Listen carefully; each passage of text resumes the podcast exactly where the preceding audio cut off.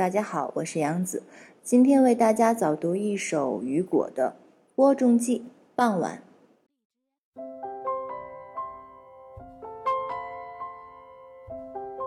这正是黄昏的时分，我坐在门楼下观赏这白昼的余晖照临工作的最后的时光，在沿着夜色的田野。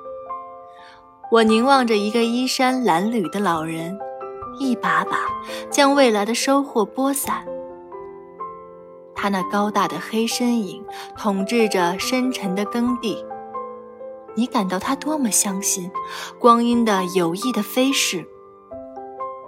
他独在大野上来去，将种子往远处抛掷。刚开手，又重复开始。我呢？幽暗的旁观者，沉思着，当杂着飞声，黑夜展开它的影子，仿佛扩大到了群星。那播种者庄严的姿势，